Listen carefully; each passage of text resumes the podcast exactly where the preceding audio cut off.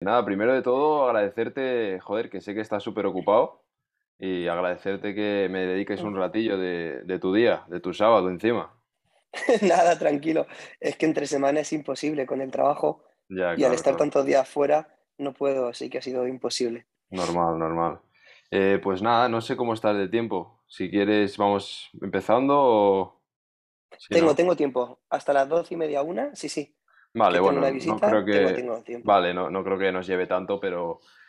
eh, pero bueno, sí que primero darte la enhorabuena también, porque hace una semana que ganaste, joder, un campeonato profesional, conseguiste tu pase para el Mister Olympia, joder, tío, enhorabuena, Muchas gracias, Ignacio. Muchas gracias. La verdad es que es una cosa que no me imaginaría eh, nunca jamás en la vida, ¿eh? ¿no? Nunca, nunca, nunca. No, macho. No, pues... la verdad es que no. Pues sí, tío, pues nada, mira, si quieres vamos empezando. Eh, no te he comentado nada, pero el podcast, eh, seguro, o sea, seguro que no sabes ni de qué va, ni, ni, ni un poco cuál es la idea y tal, pero bueno, eh, llevamos, este es el episodio 20 además, o sea que es un episodio así como un número especial y, y va de conocer un poco la historia, la- el, el recorrido de cada uno de los atletas que, que van pasando, conocer un poco cómo empieza el mundo del culturismo, cómo lo descubres, por qué te llama la atención, eh, por qué decides eh, empezar a relacionarte con el mundo del culturismo y cómo todo eso se va desarrollando en lo que hoy en día es pues tu carrera, es tu vida y simplemente que nos cuentes un poco cómo, cómo empieza todo para ti, eh, en qué momento lo descubres y por qué te llama la atención. Pues lo mío, la verdad es que es súper, súper gracioso, Ignacio, muy, muy, muy gracioso. Cuando se lo cuento a la gente no se lo cree. Yo siempre de, de pequeñito he sido una persona que ha hecho muchísimos deportes. Me gustaba siempre el deporte y era muy hiperactivo y era inquieto. Entonces, justo yo venía del ciclismo y del ciclismo, bueno, yo venía de la gimnasia deportiva, dejé la gimnasia deportiva y volví al ciclismo. Y cuando me cansé del ciclismo a los 15, 16 años, volví a la gimnasia deportiva otra vez y lo empecé a combinar con el breakdance. ¿No? Y me gustaba mucho el breakdance. Y yo soy de Albacete y como en Albacete no había un sitio donde pudiésemos bailar, practicábamos solo en la calle. Y claro, ¿qué pasa? Pues que nos abríamos la cabeza, teníamos los codos reventados, las rodillas reventadas. Y entonces un gimnasio, no si éramos nada, tendríamos 16 años, nos ofreció una oferta a todos para poder usar el tatami. Tenían una, una sala donde tenían un tatami y para no abrirnos la cabeza en la calle, pues nos dijo, oye, veniros aquí a bailar. Y entonces yo era el típico niño delgadito, delgadito, muy definido, que nunca cogía grasa. Y yo miraba a la gente haciendo pesas y bueno, ahí estaba, no me llamaba la atención. Y de repente se me acerca el dueño del gimnasio y me dice, oye, la semana que viene hay un campeonato de culturismo de principiantes, ¿te quieres unir? Digo, pues venga, vale, yo que me he apuntado a un bombardeo, pero que nunca jamás había hecho pesas. En ese momento, eso era en 2007 el Olimpia de AEF, que era, no me acuerdo si era en Benicassi, Valdusó, dice que sí, que puedes, no, miento, disculpa, eso era el Francisco del Hierro, en ese momento. Y yo, venga, vale, pues voy. Claro, fui. Cuando me en ese momento no había, no había culturismo junior en ese campeonato, no había classic, no había men physique, no había nada, competía en culturismo. Claro, yo pesé sese- 61 kilos En ese pesaje. Claro, yo miraba a todos los demás y decía, madre mía, Rubén, ¿dónde te has metido? Y bueno, competí. me acuerdo que estuve, claro, no había hecho pesas. El dueño del gimnasio me tuvo tres o cuatro días sin beber agua. Bueno, barbaridades, pero bueno. y competí. La experiencia, ahí está, me gustó, ¿no? Me gustó y ahí se quedó. Y se me acercó un juez y me dijo, por lo que veo eres muy jovencito. Yo tenía 17 años y digo, sí. Dice, la semana que viene hay un campeonato que ahí, es de tu- ahí sí que hacen junior, que era el Olimpia de AEF en Benicassim, este sí. Dice, y si quieres, pues puedes probar para competir en tu categoría. Y yo, vale, me fui a competir. Claro, hice una semana pesas y me tomé mi primer, mis primeros batidos de proteínas en esa semana. Y claro, cuando fui a la Olimpia de AEF, claro, lógicamente eran todos chicos que eran un nacional, que estaban trabajados y yo no había hecho nada. Una semana de pesas y una semana de proteínas, pues imagínate. Ujú. Y competí, claro, quedé último y eso que no sé qué me pasó, que ningún otro deporte me lo había dado, que sentía yo algo en la piel de decir, ostras, esto me gusta mucho, me hace muy feliz. Y dije, venga, voy a prepararme. Y volví luego a los tres años, en 2010, y lo gané, el Olimpia de en Junior, con 20 años. O sea, yo dije, sí, pues me voy a preparar hasta que consiga estar a la altura de esos chicos que estaban ahí cuando yo fui mi primera vez. Conseguí ganarlo y luego ya quedé cuarto en el Mundial de la NAC Claro, y ahí más o menos empezó un poquito mi carrera. Luego en 2012 ya me fui también a la IFBB, donde gané el Campeonato de España Junior y quedé tercero en el Arnold Classic. Y luego justo 2013, que estaba muy bien, hay una proyección muy buena, primeros de año, me fui a competir al Arnold Classic de, de Ohio, de Estados Unidos. Y ahí competí en culturismo hasta 85 kilos. Que claro, no habían en ese momento tantos Arnold Classic ni tantos internacionales. Simplemente tenías Campeonato Europa, Mundial, Arnold Classic Europe y Arnold Classic Estados Unidos. Y ahí habíamos creo que unos veintipico competidores así. Y conseguí meterme el décimo en Arnold Classic Ohio. Y ya justo ahí, al venir, me partí el hombro. Hostia. sí, entonces tuve que parar, tuve que perder en ese momento. Claro, te ves que vienes con una proyección muy buena de categoría junior, es pasándotelo muy bien compitiendo, disfrutando a nivel internacional y me rompí el hombro entero y fui a un traumatólogo que tuve muy suerte aquí, muy bueno en Alicante y me dijo, Rubén, tienes que perder 10 kilos de masa muscular para poder operarte. Y estuve, claro, desde el Arnold Classic hasta que fue en febrero, si no recuerdo mal, o marzo, hasta septiembre, mm. pues perdiendo masa muscular a propósito para poder operarme en septiembre.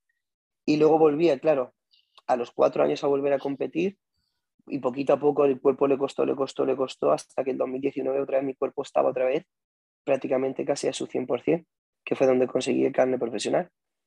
¿Y cómo te lo rompiste por, por curiosidad el hombro? Pues nunca lo sabré, porque creo que fueron en general todos los excesos, porque he sido muy burro. Ahí en Albacete, claro, tampoco teníamos conocimientos, era, pues, no sé, el usuario de gimnasio, ¿tú qué haces? ¿Tienen press de banca o, no sé, sentadilla? Ah, pues venga, pues que voy. ¿Que así te pone fuerte? Pues sí. y para allá, allí no, no, conocíamos absolutamente nada, ¿sabes? Era un gimnasio ahí de barrio, de hierro, y, y, entrenábamos solos, solos, solos. Y era, era muy gracioso. A ver, a ver quién, éramos muy burros. Y luego también yo creo que el desgaste de, de la gimnasia deportiva, del breakdance, que era muy salvaje también, poquito a poco se fue haciendo la lesión, porque yo en ningún momento noté un tirón. Y, y hasta el día de hoy que sigo arrastrando la lesión, que este año, claro, me he tenido que infiltrar dos veces, PRP, antes de competir. Incluso la última infiltración fue hace un mes antes de la primera competición. Pero bueno, ahí por lo menos intento adaptarme a los entrenamientos todo lo que puedo. y bueno, me surgen muchas preguntas de este pequeño así recorrido. Eh, cuando tú, porque parece que como que como que te caes dentro del mundo del culturismo sin querer, ¿no? O sea, como que es algo que tú en aquel momento no tenías ni mucha idea tampoco de lo que era, pero que te, llevan así un poco como a ver qué es y, te gustó ya desde el primer momento del mundo de la competición sin tener ningún conocimiento de lo que, de lo que era. Nada, al contrario, además, si eso fue en 2007, Ignacio, mi familia, hasta el 2016 no me apoyó. Hmm. Porque claro, eran los prejuicios, sobre todo allí en Albacete, pero ¿qué está haciendo tu hijo? Nosotros somos cuatro hermanos, yo soy el hermano pequeño, claro, mi, hermano me saca 14 años, 13 y 10, entonces se preocupaban por mí, decían que tu, que tu hermano se va a volver agresivo, pues bueno, mil conversaciones, ¿no? De los prejuicios que más hay en Albacete, que hasta no conocían en ese momento ni un batido de proteínas. Entonces, hasta 2016, que tengo todo el apoyo ahora de mi familia y sobre todo de, mis, de mi hermana, bueno, de mi mujer y de mi hermano, que en este momento estaba en Praga conmigo. Y la verdad es que vamos, pero ya digo, yo no tenía ni amigos, bueno, ni, mis amigos de Albacete se dedican al culturismo, ni nadie. Son todos ciclistas. Y siendo tan, siendo tan joven cuando, cuando fuiste a esa primera competición, eh, además, como has dicho, quedaste último, o sea, fue una experiencia un poco, un poco extraña en ese sentido. ¿Qué crees lo que, es lo que te llamó la atención y lo que te hizo disfrutar tanto de ello para querer seguir? De decir, a ver, yo no me he forzado nada y estos chicos me imagino pues como cuando yo corría en bici, yo entrenaba todos los días 5 o 6 horas, me esforzaba muchísimo. Y entonces dije, bueno, voy a forzarme como estos chicos se tienen que forzar. Y claro, en ese momento te ponías a leer, me acuerdo, la Muscle Mag, la Muscle Fitness, lo leía todo, lo leía todo, todo, todo, todo.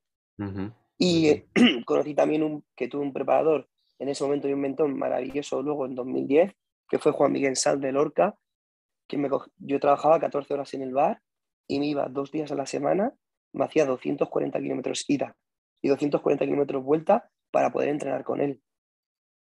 Y él en eso me ayudó mucho, macho.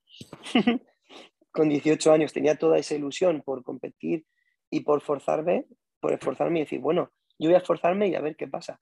Pero hasta el día de hoy, que la piel de gallina, cada vez que estoy en el escenario, estoy... que no me, ha dado otro no me ha dado ese sentimiento otro deporte. y, he sido, y he sido muy bueno en todas las disciplinas que he hecho, pero e, este ha sido el que me ha dado, me ha dado toda la felicidad. Y entonces parece que lo que disfrutas realmente más, eh, y, corrígeme si, si, me equivoco a lo mejor, porque parece que lo que más disfrutas a lo mejor es el momento de competir, o sea, el momento de subirte al escenario y de, y de a lo mejor estar ahí arriba y... O sea, porque he, tenido, he tenido, por ejemplo, invitados que, me dicen, hostia, yo disfruto del culturismo, pero el momento de competir es algo que para mí no, no disfruto, ¿no? Parece que para ti es al revés. Para mí es todo lo contrario, Ignacio. Todo, todo. Me gusta entrenar como le puede gustar a otra persona, porque si no, no lo haríamos. soy de Albacete, a mí me gusta la comida de cuchara más que a nadie. Y eso la gente que me conoce muy bien, Miguel Ángel lo sabe, que yo, vamos, me podría alimentar a base de potajes y de cocidos toda mi vida. Entonces, no puedo decir que me gusta comer arroz con pescado como llevo comiendo ahora cinco o seis meses, o con claras o pollo. Pero sí que es cierto que en ese momento que te he dicho, cuando veía las revistas, vi una entrevista que le hicieron a Lila Brada y le decían, ¿por qué sonríes tanto en el escenario? Y le decía, porque llevo tantos meses preparándome para estos pocos minutos que si no lo disfruto, ¿de qué me entonces, eso es de pequeñito, no sé qué edad tendría ahí cuando leí esa entrevista, pero me acuerdo perfectamente de la entrevista y así lo llevo a día de hoy. Si no disfrutaste en el escenario, Ignacio, creo que no competiría. Sé que todos estamos cansados, todos estamos deshidratados, pero si no disfrutase allá arriba, creo que no. Yo, no, por ejemplo, no competiría. Entrenaría, comería bien, estaría bien físicamente, pero vamos, no competiría. Sí. Y, cuando empezabas y cuando así empezabas a competir, eh, porque como hemos dicho, es algo que entraste no porque hay gente que a lo mejor ve una revista, ve un tío que está fuerte y dice, hostia, yo quiero ponerme como él, pero para ti fue como eh, más o menos que, pues, que te metiste en ese mundo por casualidad. Entonces me imagino que en aquel momento eh, la imagen o, el conocimiento que tú tenías del culturismo de competición eh, o sea, era muy limitado. ¿Tú conocías culturistas? ¿Tenías una opinión del culturismo de competición o era algo que no tenías ni idea? Ignacio, ni idea. contigo, de verdad que no digo ni idea, es ni idea. O sea, cero, cero idea. Yo no sabía ni lo que tenía que hacer, ni posar, ni nada. Claro. nada, nada. Pero es eso, que me subí ahí arriba y me hizo así el cuerpo. ¡Pum! Dije, hostias. Y además, si alguna vez, no sé si me puedes ver competir o estar cerca, la gente que me ve, digo, es que mira cómo tengo la piel, es que la tengo erizada entera antes de salir del escenario. Joder, joder, eso es fuerte, eso no lo he escuchado nunca, tío. Y, sí, sí. Y hostia, ¿esto, ¿en qué años estamos hablando? 2007 has dicho por ahí, ¿no? 2007. Claro, y esa era, o sea, era una época en la que, eh, digamos que incluso en el nivel más alto de culturismo no había categorías como hay hoy en día, ¿no? O sea, era solo el, el culturismo open que además en esa época pues era Jay Cutler, esa época de, monstruos eh, enormes. Entonces como cuando tú descubres eh, y empiezas a tener contacto con ese mundo, empiezas a ver un poco eh, pues lo que se mueve al más alto nivel, ¿qué, opinión tenías del culturismo de aquella época cuando lo descubres por primera vez? Pues, a ver, me fijaba más, más que en esa gente grande, ¿sabes? No te, no te voy a mentir, me fijaba más a nivel nacional. Porque mira, cuando yo competí en el... Porque lo veía, Ignacio, ¿cómo decírtelo? Como muy inaccesible para mí, era un niño, con desconocimiento, acuérdate, yo no tenía, no conocía gente, no tenía nadie con que compartir estas conversaciones, totalmente desconocimiento, o sea, no sabía absolutamente nada. Entonces, en esa Olimpia de AF, me acuerdo perfectamente, no me acuerdo quién ganó el absoluto hace dos años en mis campeonatos, pero ese año me gustaban tanto los físicos que, mira, en peso talla ganó el, el absoluto Víctor Senovilla, que es un físico que luego es una persona que he conocido y físicamente me encantaba como era. Luego también ganó el absoluto de culturismo, o sea, ganaron en sus tallas de culturismo porque ahí era talla baja, talla media y talla alta. Ganaron Chisco Serra, ganó en ese momento, ganó Luis Vidal y Santi Cano, que creo que le acompañó a Miguel Ángel hasta hace poco, que era muy buen posador. Entonces yo empecé, yo empecé a mirar, a admirar a esos culturistas porque fueron los primeros que vi que me impactaron. Porque yo luego lo, sí que es cierto, a lo mejor más para 2010, 2012, empecé a mirar más a culturistas más de revistas, por decirlo así, reconocidos internacionalmente.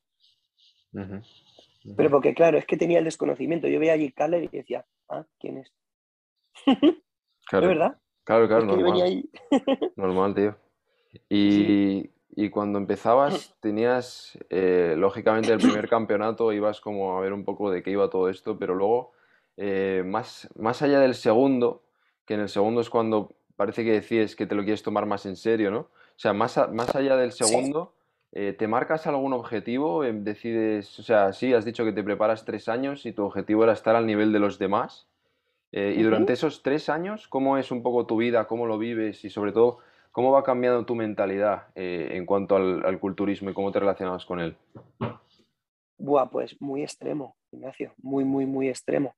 Yo trabajaba en un bar y mis amigos que, bueno, escuchan esta entrevista y se van a reír, que estaban ahí conmigo, claro, con desconocimiento de este deporte. Yo me acuerdo que me decían, no, hoy tienes siete chupitos de agua al día. Y me acuerdo que me colocaba ahí los siete chupitos de agua al día y decía, esto es lo que tengo hoy. Y estar dos, tres semanas, un mes a base de pescado, Sí. con una lata de maíz, de esta sin azúcar, que no he vuelto a comer maíz. Desde entonces le cogí asco. Entonces yo decía, ¿esto qué es lo que tengo que hacer? ¿Qué me han dicho? Pues venga, pues voy a hacerlo.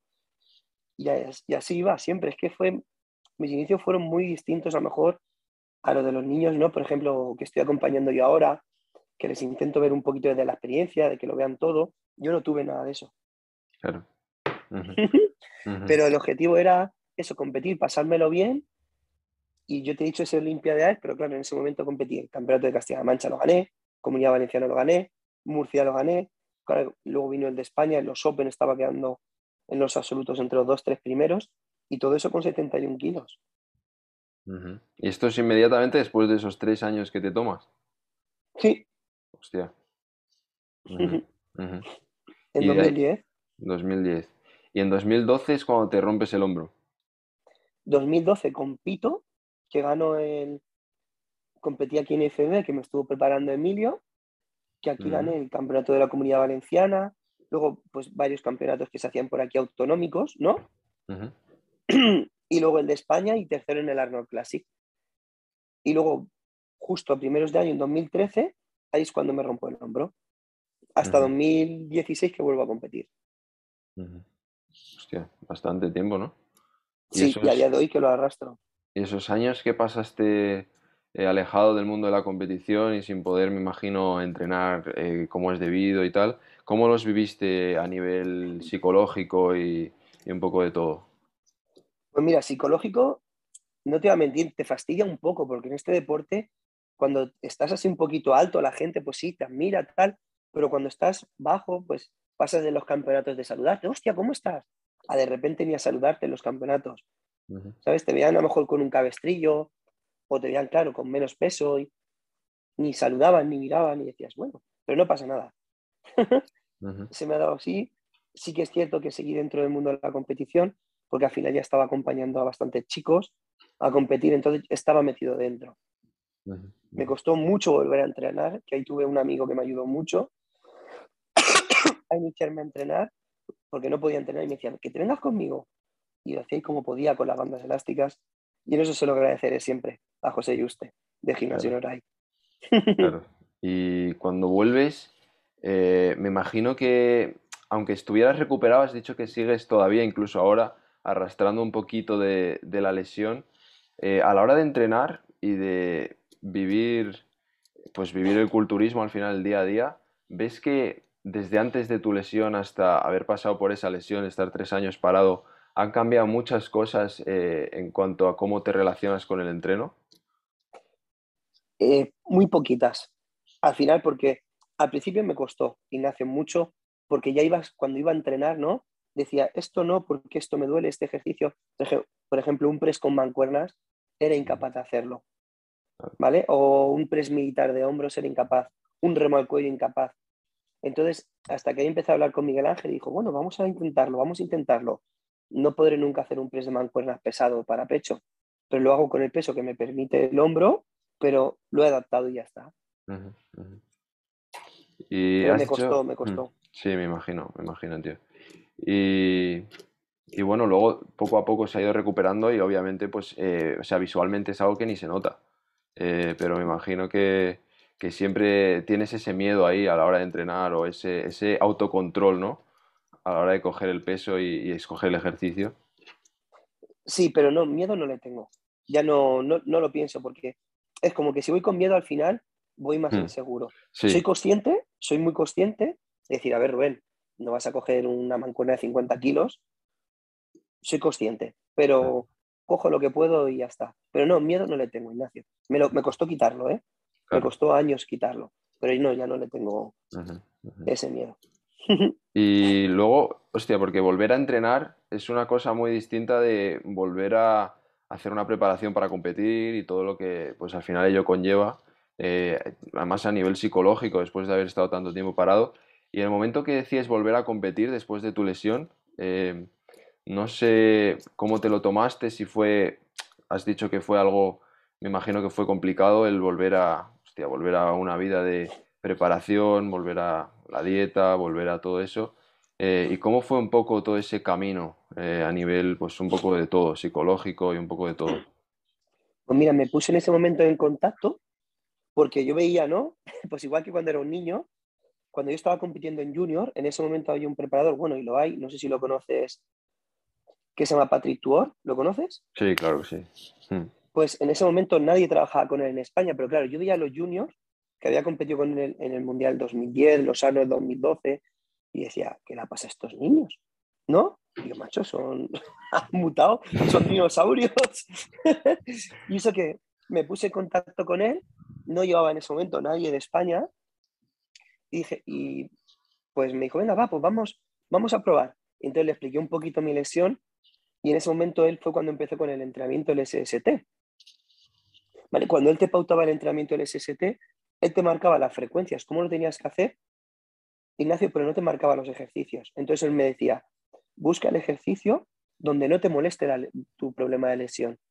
Y en ese y la verdad es que me mejoró muchísimo el pectoral cuando era un grupo que siempre me fallaba muchísimo sin hacer ningún press ni nada, simplemente buscando ejercicios donde no me molestasen con su sistema de entrenamiento y recuperé bastante peso. Estuve dos años trabajando con él y estuve bastante, bastante, bastante contento. ¿eh? fue, fue muy, muy bueno conmigo. Me ayudó mucho a motivarme a entrenar, a comer bien. Me iba escribiendo y eso que era una persona muy ocupada, que llevaba gente muy buena y de fuera. Y a día de hoy tengo con él una relación muy buena. Hostia, pues es un tío. A mí me, resulta un personaje muy interesante, pero parece como que eh, mucha gente no le tiene mucha, no sé, mucha estima. No sé, pues no sé por qué será, ¿eh? No, no, no tengo, no tengo conocimientos tampoco de primera mano, pero, pero no sé, no sé, es una figura un poquito controvertida dentro del mundillo. Sí, pues yo con él, a lo mejor, ya digo, no lleva a nadie en España. Yo le pasaba fotos, Ignacio, miércoles, viernes y luego en previas a la competición todos los días. Fotos. Y él ha estado en otro rincón del planeta y no tardado más de una hora siempre en contestarme. Y con él fue un trato excelente. Con él es entonces con quien volviste a competir por primera vez después de la lesión. Exacto, en 2016. Que ahí competí en el campeonato de la Comunidad Valenciana, que lo gané, el absoluto, de aquí de IFBB, que fue justo creo que al año siguiente cuando se paró las federaciones o a los dos años. Y luego quedé justo quinto en el Nacional, en España. Y esos son los dos campeonatos que hiciste con él, luego ya decidiste cambiarte. Sí, y bueno, si quieres compartir el por qué o simplemente porque eh, un tema que quiero tratar obviamente es Miguel Ángel Martínez, porque además es un, pues una persona que los dos conocemos. Eh, ¿Y ese es el momento en el que Miguel Ángel llega a tu vida? ¿Tú decides contactar con él después de eso o es más adelante? Pues mira, yo siempre, cuando empezó David Boyce, ¿lo conoces? sí, Miguel Ángel? Sí, sí, claro. ¿Vale? Yo trabajaba en una tienda. y cuando iba a empezar David Boyce con Miguel Ángel, vino a mi trabajo y me dijo, oye Rubén, ¿te vienes a Barcelona? Porque Miguel Ángel creo que no estaba en ese momento en Málaga. Me dijo, y hablamos con Miguel Ángel tal, pero yo estaba trabajando en una tienda y a mí no me daban un día a la semana libre para poder bajar a ver a Miguel Ángel. Entonces dije, David, no puedo. Pues justo en ese año 2017-2018 yo es cuando me monto, me monto mi negocio. Entonces ahí es cuando puedo ir a hablar con Miguel Ángel. Pero yo llevaba años queriendo prepararme con Miguel Ángel. Pero por el hecho de tener que bajar un día al mes, entre semana, yo en el trabajo no lo podía pedir. No me lo daban. Y ahí fue cuando bajé a hablar con él. o sea que básicamente parece que, que, cambias de preparador porque es el momento en el que puedes ir a hablar con él y entonces parece que como que puedes establecer contacto, ¿es eso? Exacto, porque antes por el trabajo no podía. ¿Y, qué es lo que te ha llamado la atención en aquel momento de, Miguel Ángel? ¿Es que veías a sus otros atletas y al equipo que tenía en la época o, o alguna otra cosilla? No, desde el 2012 que lo veía con sus atletas. Y éramos, estaba con mi mujer, que éramos novios en ese momento, y me decía, yo quiero que te prepares ese, ese hombre, me gusta mucho cómo se implica con sus atletas y sus deportistas. Y luego en 2013 en Estados Unidos, cuando preparó a Michel Pérez, lo conocí y me gustó muchísimo. Hostia, pues sí. Desde, desde, 2013 con la idea en la cabeza de que te preparara él. Sí, pero no, no podía. O sea, pasaron cinco años hasta que al final pudiste bajar a subir a verle. Sí. Hostia, ¿y cómo, ¿y cómo fue la aventura? Porque él siempre cuando quieres que te prepare, pues te hace así sus preguntas súper psicodélicas. ¿Todo eso te lo esperabas o, te pilló así un poco por... o cómo fue todo? Me lo esperaba porque, claro, por David. lo sabía. ¿Y cómo fue? Sí, sí, sí. Pues la verdad, no, a ver si me acuerdo, espérate. Porque además justo las preguntas, no, a ver, era para final, que qué hacía yo, que, por qué estaba yo ahí. Y se lo dije, le dije, pues lo que te acabo de decir. Dije, pues mira, porque llevo viéndote años y hasta hoy que se me ha dado la posibilidad de que he podido, tengo mi tienda y he podido coger un día libre para poder venir a verte. Yo hace años que quería estar aquí, pero no podía por el hecho de, del trabajo. No podía venir un día al mes. Y nada, pues ya empezamos a hablar, hablar, hablar, hablar, hablar, hablar, pero era más en sí, él me preguntaba que, vamos, que qué le podía aportar yo a él y él a mí. Y una vez empezáis a trabajar juntos, eh, ¿cuál es el cambio, los cambios que, vas viendo en la forma de trabajar, en la forma de, encararlo un poquito todo, sobre todo en relación a, a, cómo lo habías llevado tú antes, con Patrick Tuor e incluso antes de eso? pues los cambios al final fue mucho también a la hora del entrenamiento, ¿no? Pues el entrenamiento al final, pues creo que como tú, Ignacio, hasta que lo conociste a él, pues tú el entrenamiento lo llevas, que lo, te marcas unas series, ¿no? Un, número de repeticiones. Yo venía de ciclismo y me decían, tienes que hacer, eh, subir este puerto, no sé, de 300 metros siete veces. Tú lo subías y ya está. Y lo bajabas, ¿verdad? Mm. Esforzándote dentro de ti lo que era lo máximo posible pero entregar todo ese alma en cada serie, que es lo que luego se va a ver arriba. Y yo me acuerdo el primer entreno que hice con él, ¿no? Yo para mí era un sueño y mi objetivo cuando me lo preguntaba, ¿pero cuál es tu objetivo? Yo, pues mi objetivo es poder estar compitiendo internacionalmente al nivel de esa gente con la que siempre he admirado. Y me dijo, pues cada entrenamiento, cada serie visualiza cómo sería tu físico al 100% si te entregas aquí ahora y cómo se te podría ver arriba en el escenario. ¿Qué, estás dispuesto de ti para dar para sacarlo ahí arriba? Y hasta el día de hoy.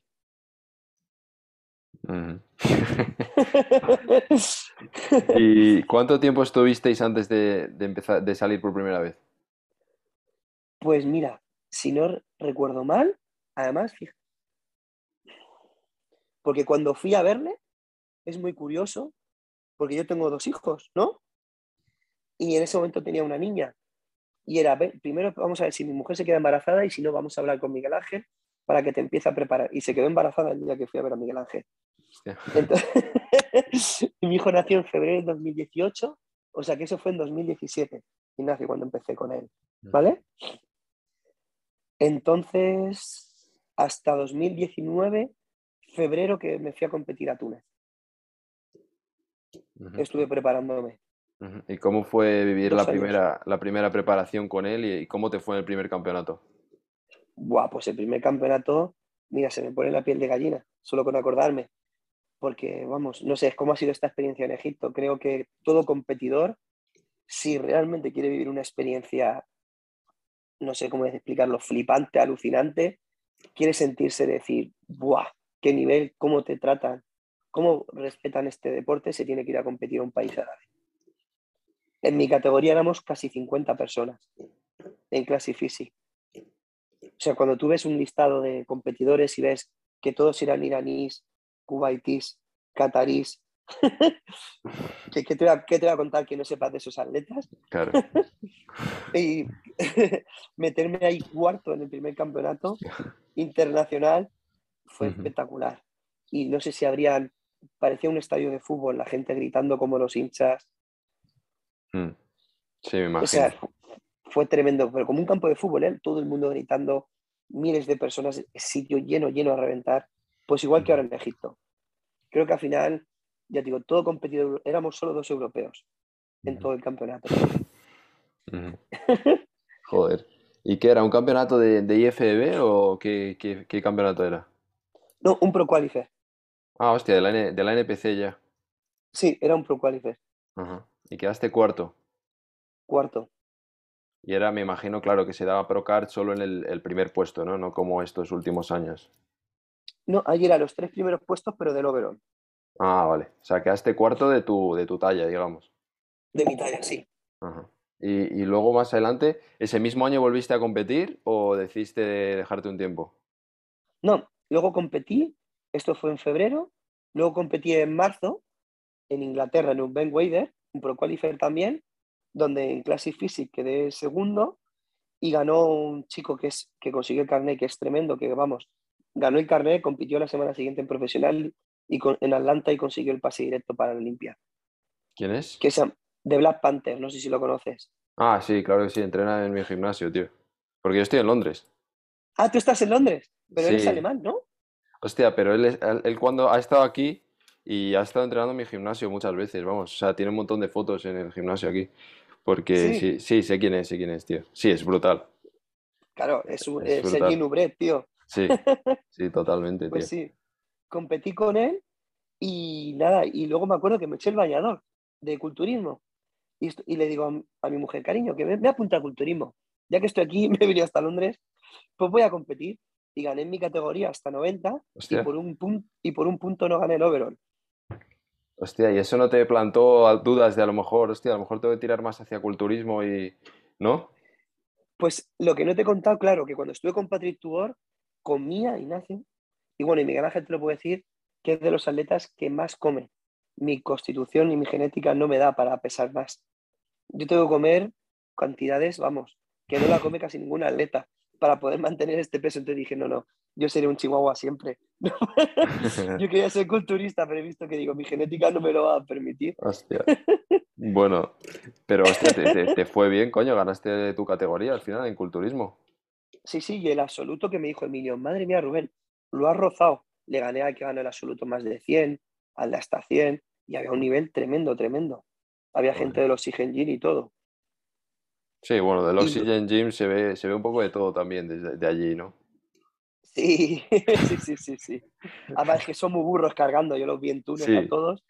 Y fue tremendo porque, macho, mira, habían como unos 5 o 6, cogieron, esto es verdad, ¿eh? O sea, esto fue literal, una bolsa del supermercado, hicieron un correte así sentados como cuando éramos niños jugando, soltaron todas las magdalenas de chocolate, sneakers, chocolatinas, y se pusieron a comer, tío, como bestias, ¿sabes? Pero como bestias, guarderías sin parar. Y dije, madre mía,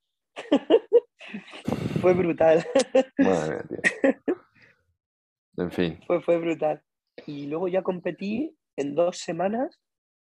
Competí en el regional en el Big porque fue cuando justo salió los regional y tenía que hacer un regional antes del Pro Qualifier.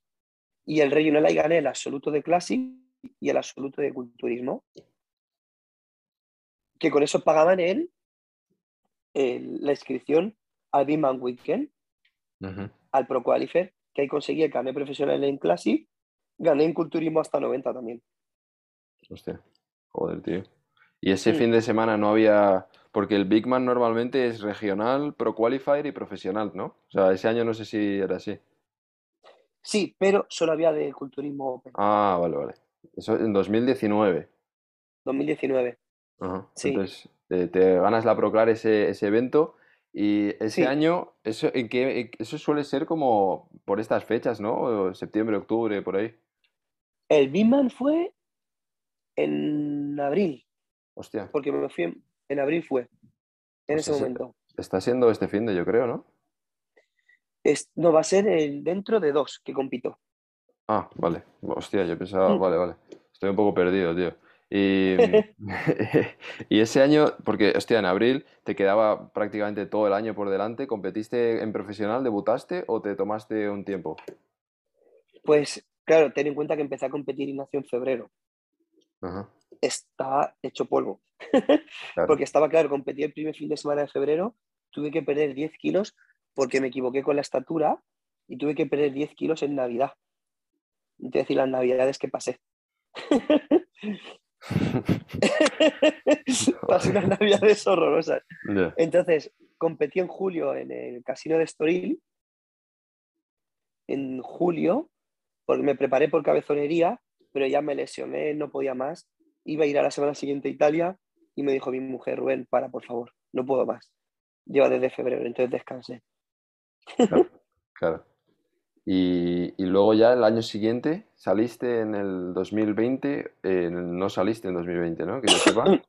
No, con la pandemia, como en el trabajo no cerraron la tienda y todo, dejé también ahí de, dije a Miguel Ángel, digo, Miguel Ángel, me necesito recuperarme, dejé de entrenar, porque no podíamos, hasta que nos dejaron aquí entrenar en Alicante y descansé el cuerpo. Me dediqué durante un año a, dejar, a darle un descanso al cuerpo. ¿Y cómo, cómo fue eso? Porque, hostia, psicológicamente, ¿lo, lo llevaste bien o, o te costó? No, yo, yo eso lo llevo muy bien. No soy una persona que necesite, que ha aprendido de este deporte, como he pasado por la lesión, que sé que tienes que pasar por muchas fases. Estás en la fase de cuando mejor físicamente estás, pero también necesitas descansar. Y es en la fase y luego, pues que estás más tapado, no estás tan en forma, pero tienes más fuerza, descansas mejor, anímicamente estás mejor. claro. He aprendido a, a pasar cada fase de este deporte. No puedes estar siempre al 100%. Ujú, ujú. Sí, Hmm. total- totalmente, totalmente. Y entonces 2020 descanso y luego este año ya que, joder, has competido bastante, ¿no? Llevas tres, me Sí, parece. además, tres fines de semana seguidos. Claro, Iba, iba a ir a Rumanía este fin de semana, pero me ha dicho el cuerpo, ya. claro. ¿Y qué has hecho? ¿Has hecho Polonia, Egipto y, y cuál es el otro? Y Praga. Y Praga, sí. Ajá. ¿Y cómo, cómo ha sido este año? Porque llevas un año entero ahí como sin competir. ¿Cómo ha sido el volver y que te vaya tan bien? ¿Te lo esperabas? No me lo esperaba. A ver, cuando, ahora no sé si te lo comentó Miguel Ángel, yo estoy yendo mucho al doctor Hernández también, Ajá. Por el tema, porque cogí el COVID en diciembre del año pasado. Entonces, al coger el COVID, Ignacio perdí el olfato y el gusto, prácticamente lo tengo un 40 o un 50%. Entonces, toda la fase de fuera de temporada no podía llegar a comer, porque al no tener el gusto, no salivaba, entonces no producía enzimas digestivas. Claro. Entonces, todas las comidas me sentaban fatal. Podía estar todo el día con gases, eh, podía ir al aseo como 10, 12, 14 veces al día. Y entonces no, no era capaz de comer cuando yo soy una persona que come mucho. Entonces yo decía, macho, qué asco, no puedo comer, no puedo comer. Entonces fui a ver al doctor Hernández, que me mirase el tema de las digestiones, me lo, me lo reguló bastante bien, el olfato el gusto sigue ahí, pero el tema de las digestiones muy bien, muy bien, muy bien. Y cuando iba a la clínica al ver al doctor Hernández, porque voy siempre cada 12 semanas, me dice, pero bueno, ¿qué objetivo tienes tú?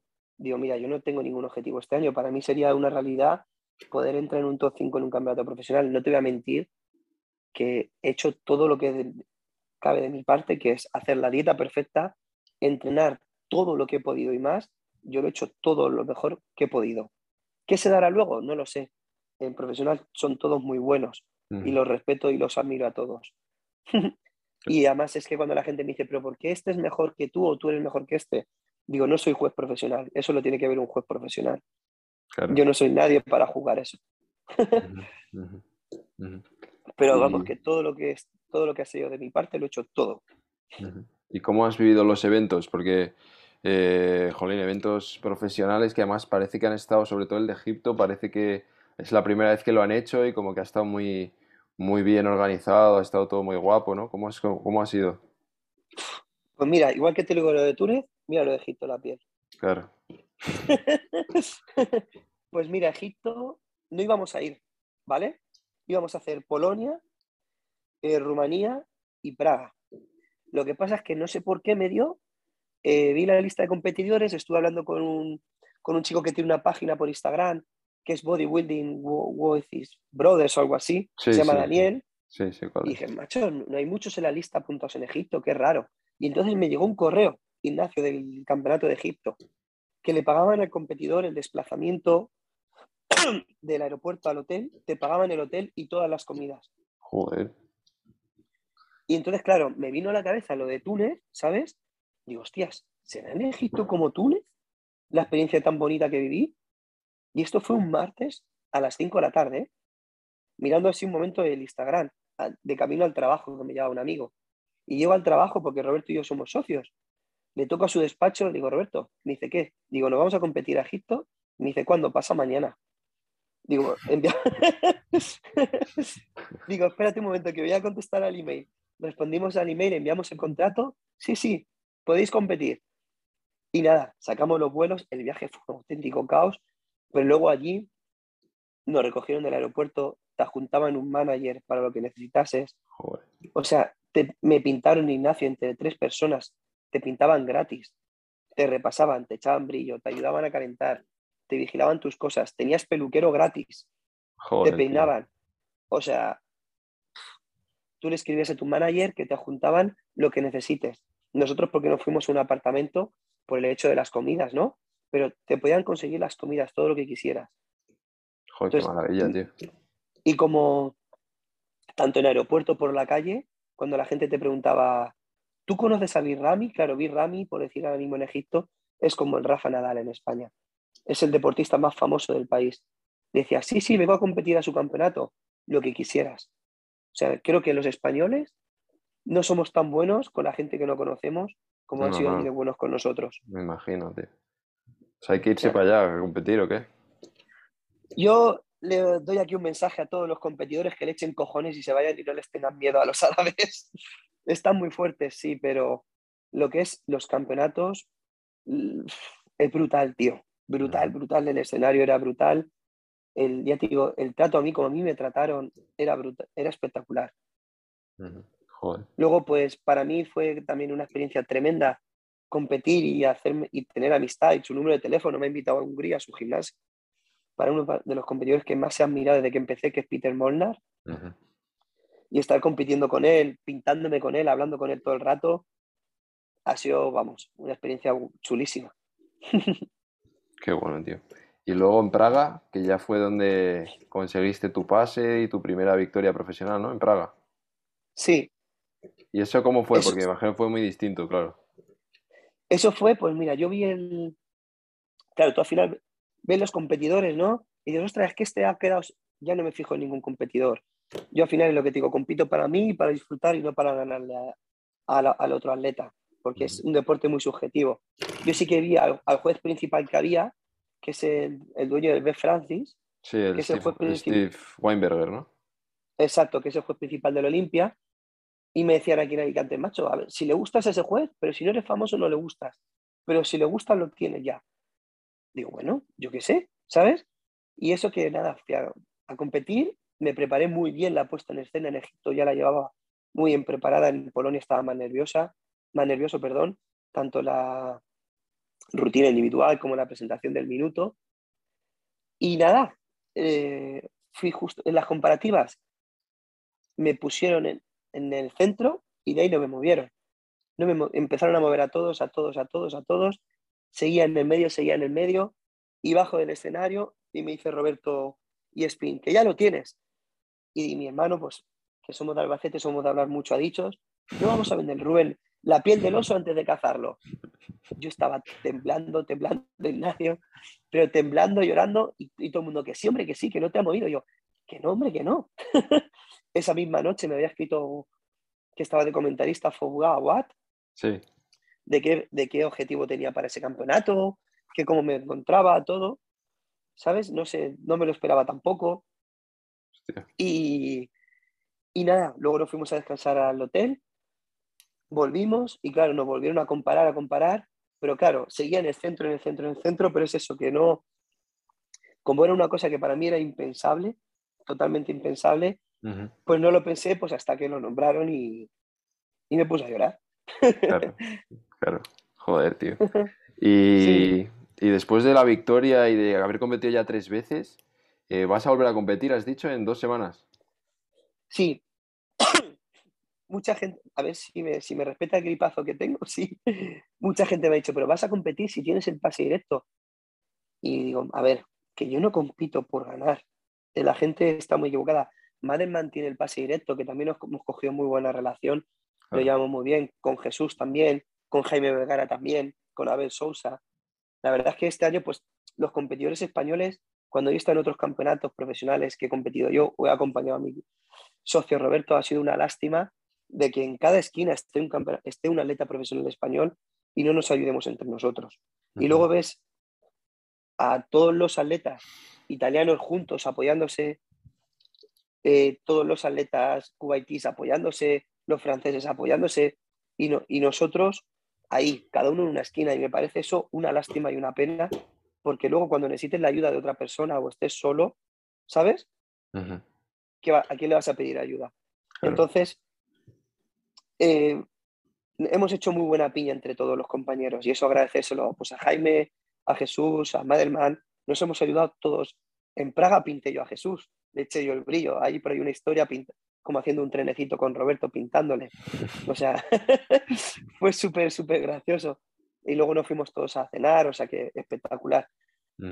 Y Madelman va a competir en Rumanía este fin de semana que tiene el pase, porque él va a competir en el Bimban también. ¿Pero por qué compito? Pues porque viene mi mujer, viene mi hija, viene mi hermana, viene mi hermano, y me dicen, bueno, ¿y si quedas quinto esto? Digo, como si quedo el vigésimo quinto, si me da igual. Quiero que me vean mi gente, mis seres queridos y mis amigos, que no me han podido ver. Claro, porque es en Alicante, ¿no? Claro, vivo a tres kilómetros. ¿Cómo no voy a competir a tres kilómetros de mi Sí, ya, ya. Y después de eso ya sí que das por cerrada la temporada o todavía tienes algo, alguna idea? No, doy cerrada la temporada y hasta de entrenar. Sí, además hablé ayer con Miguel Ángel y necesito pues quizás un momento, un espacio de por lo menos un par de meses, porque al final, tanto a nivel de la empresa, mi familia, tres fines de semana seguidos, más las puestas a punto, pues llevo dos meses que no estoy en casa. Entonces, e, ese momento ahora lo necesitan ellos. O sea, bueno, te coincide justo para la Navidad. Sí, y las articulaciones que necesitan recuperarse también. Y para el año que viene, de cara al año que tienes el pase para la Olimpia, ¿qué, plan tienes? ¿O todavía no lo tienes pensado? Porque podrías, eh, no sé, competir antes de la Olimpia o reservarte y meterlo todo para la Olimpia o qué tienes pensado? Pues si te digo la verdad, como soy mucho del día a día, Ignacio, no lo sé, porque tampoco ha salido el, calendario. Tengo una invitación para ir al Ano Classic de Ohio el, en marzo, también me han invitado, de Estados Unidos pero no lo sé. Es lo que digo, como soy de una persona que vive el día a día y darle el descanso al cuerpo que necesite, y ahora mismo necesito descanso. este porque es en Alicante, pero si fuese en Portugal no competiría. Ya, te entiendo. Y, una pregunta ya que obviamente la tengo que hacer, tío, que es que, a ver, has ganado un evento profesional, vas a ir al Olimpia a medirte con los mejores del planeta al final. Chris Bumstead, de Terrence Raffin, en fin, todos, todos los que todos conocemos. Eh, ¿cómo, ¿cómo, te ves yendo, teniendo el pase y sabiendo que el año que viene vas a estar ahí? pues esto es como, vamos, como cualquier niño, ¿no? Pues a lo mejor que es, no sé, gimnasta, que era mi caso, ¿y cuál era lo mejor? Pues ir a los Juegos Olímpicos, pues ya estoy en los Juegos Olímpicos. Ya es, igual que te he dicho en la entrevista de Lina Brada, pues si lo disfrutaba antes, pues imagínate en el escenario de la Olimpia claro, o sea, vas a disfrutar como un bebé, no, no tienes eh, ninguna... Como debería ser, claro, que es que al final, eh, joder, además es el primer año. Exacto, aparte es que yo no me lo imaginaba nunca, nunca. Cuando, ya te digo, todo el mundo me preguntaba, yo decía, vamos, como con conseguir un top 5 este año, me vale. ¿Sabes? Joder, tío. Así que vamos, macho. Por eso, disfrutar, disfrutar, Ignacio, solo quiero disfrutar. Claro, como tiene que ser. Y ya la última, la última pregunta, tío. que Sí, siempre, siempre me gusta hacer y, y siempre porque mucha gente, eh, pues al final si- pregunta, se escucha mucho la pregunta de qué se vive en el mundo del culturismo, qué hacen los culturistas, etcétera. Entonces, si quieres compartir un poquito, sé que tienes proyectos, como has dicho con Roberto, eh, que tenéis una marca de suplementación, ¿no? Que si no me equivoco, tenéis eh, vuestras cosillas. Eh, si quieres compartir un poco, al final, las cosas que te permiten dedicarte en definitiva al mundo del culturismo y un poquito pues tus proyectos y tus cosas para que la gente sepa un poco a qué te dedicas. pues mira, yo realmente me dedico, tenemos una tiendecita, ¿vale? Y luego estamos eso, sacando una marquita poquito a poco en la que estamos introduciendo pues en la tienda. Tenemos un comercial que la empieza a vender por la calle, ¿vale? Y nos dedicamos sobre todo a pasar consulta también con la gente. Es cierto que, claro, este deporte ahora mismo, a cuanto más nivel, más exigente, pues es más gasto en todos los aspectos, eh, en viaje, en suplementación, en alimentación. Entonces, claro, cuando tú ya vas viajando y ves lo respaldado que están otros deportistas, nosotros ahora mismo, a día de hoy, no estamos respaldados prácticamente nada. Pues ahora han empezado a salir oportunidades después de este campeonato. Porque si no, claro, yo no me puedo seguir. Cuando la gente me dice, ¿pero vas a continuar? Digo, mira, te voy a mentir, no me puedo permitir continuar ahora mismo. Porque, claro, no tengo ese respaldo que creo que es muy importante en las redes sociales, que es a lo que estoy apretando ahora mucho, porque lo necesito si quiero ir a la Olimpia de realmente de verdad. Claro, claro. Entonces espero por eso pues, poder conseguir ayuda poquito a poco que me están viniendo y se agradece pues a la gente, todo el mundo que, te esté, que nos está apoyando también. Claro sí, tío, pues, pues nada, esa es la pregunta, porque se escucha mucho al final los culturistas de que viven o este que hace, y al final cada uno tiene sus proyectos y me resulta una pregunta interesante. Muchas veces eh, escuchas cosas que, que ni, ni se te ocurren dentro del mundillo del culturismo, ¿sabes? Entonces Claro, es, es- es interesante, pero, pero nada, no tengo ninguna pregunta más, tío. Eh, agradecerte otra vez el rato, me lo he pasado muy bien y, y creo yo que también. hemos conocido tu historia y, y que todavía queda mucha, mucha historia de, de Rubén en, en la, en la liga profesional. Y, y nada, joder, enhorabuena otra vez por tu victoria y, y a Gracias. ver, a ver, a ver qué tal se da el Big Man y el año que viene, tío. Vale, nos veremos, seguro ya hablaremos. Claro que sí. Te mando un abrazo fuerte, tío. Un abrazo y cuídate mucho y un placer, ¿eh? Un gran placer. Gracias. Igualmente. Chao. Adiós. Chao.